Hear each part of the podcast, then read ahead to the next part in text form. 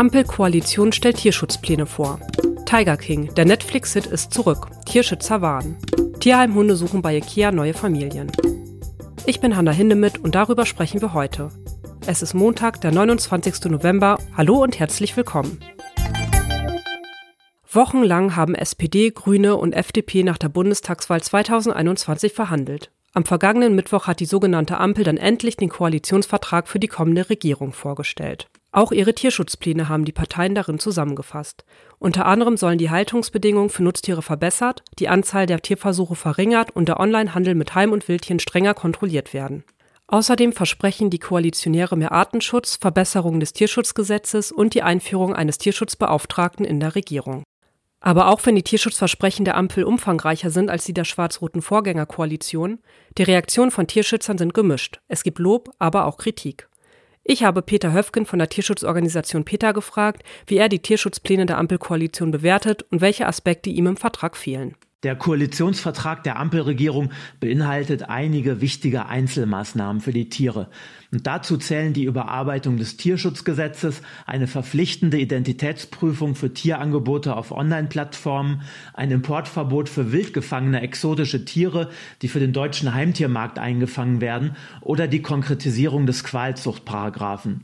Das ist zwar alles wichtig und positiv, allerdings handelt es sich dabei um längst überfällige Tierschutzmaßnahmen, die sich über Jahre angestaut haben, weil vorherige Bundesregierungen den Tierschutz ignoriert, ja und teils sogar aktiv blockiert haben. Den großen Wurf für ein Ende des millionenfachen Leids der Tiere in der Landwirtschaft beinhalten die Ankündigungen jedoch leider nicht. Und den Wandel bräuchten wir dringend für die Tiere und die Umwelt. Stichwort Klimawandel und Regenwaldzerstörung, also für unser aller Zukunft. Sogar Langstrecken-Tiertransporte in Drittländer, also in Länder außerhalb der Europäischen Union, sollen explizit erlaubt bleiben und das ist wirklich traurig. Viele Formulierungen sind auch schwammig gehalten und lassen viel Raum, die Maßnahmen mehr oder weniger strikt umzusetzen. Ich will mal ein Beispiel nennen. Es wird eine Positivliste für Wildtiere im Zirkus gefordert und das anstelle eines kompletten Verbots. Insgesamt wird also deutlich, dass auch die Ampelregierung Tiere leider nur als Objekte ansieht, die Menschen zu ihrem Nutzen oder Vergnügen zur Verfügung stünden. Und das ist wirklich enttäuschend. Der Netflix-Hit Tiger King ist zurück. Gerade ist die zweite Staffel der umstrittenen Doku über den skurrilen Großkatzenzüchter Joe Exotic erschienen. Die Tierschutzorganisation Vier Pfoten nutzt die Gelegenheit, um auf das Leid der Tiger, Löwen und Co. aufmerksam zu machen, die weltweit in Gefangenschaft leben.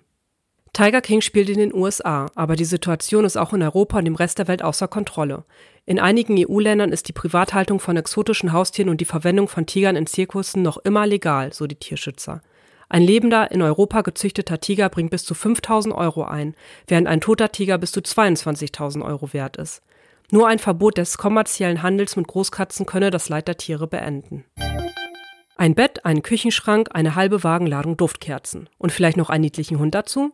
Bei Ikea in Siegen gibt es nun Hunde, Katzen und Kleintiere im Sortiment. Aber keine Angst, es handelt sich nur um Pappdubel von Tieren aus dem benachbarten Tierheim. Mit dieser besonderen Aktion sucht Tierheimleiter Tobias Neumann nämlich nach neuen Familien für seine Schützlinge. Der Clou, im Ohr haben die Pappkameraden nicht etwa ein Preisschild, sondern einen QR-Code, über den interessierte Möbelkäufer sich über eine Adoption informieren können. Und die Aktion ist durchaus erfolgreich. Bereits zehn Vierbeiner haben so bereits ein neues Zuhause gefunden. Das war's von mir für diese Woche. Schön, dass ihr zugehört habt. Eine neue Folge des Tierschutz-Updates gibt es am kommenden Montag wieder. Wenn ihr keine Ausgabe mehr verpassen wollt, könnt ihr diesen Podcast in der App eurer Wahl gerne abonnieren. Bis dahin, macht's gut und habt eine tolle Woche.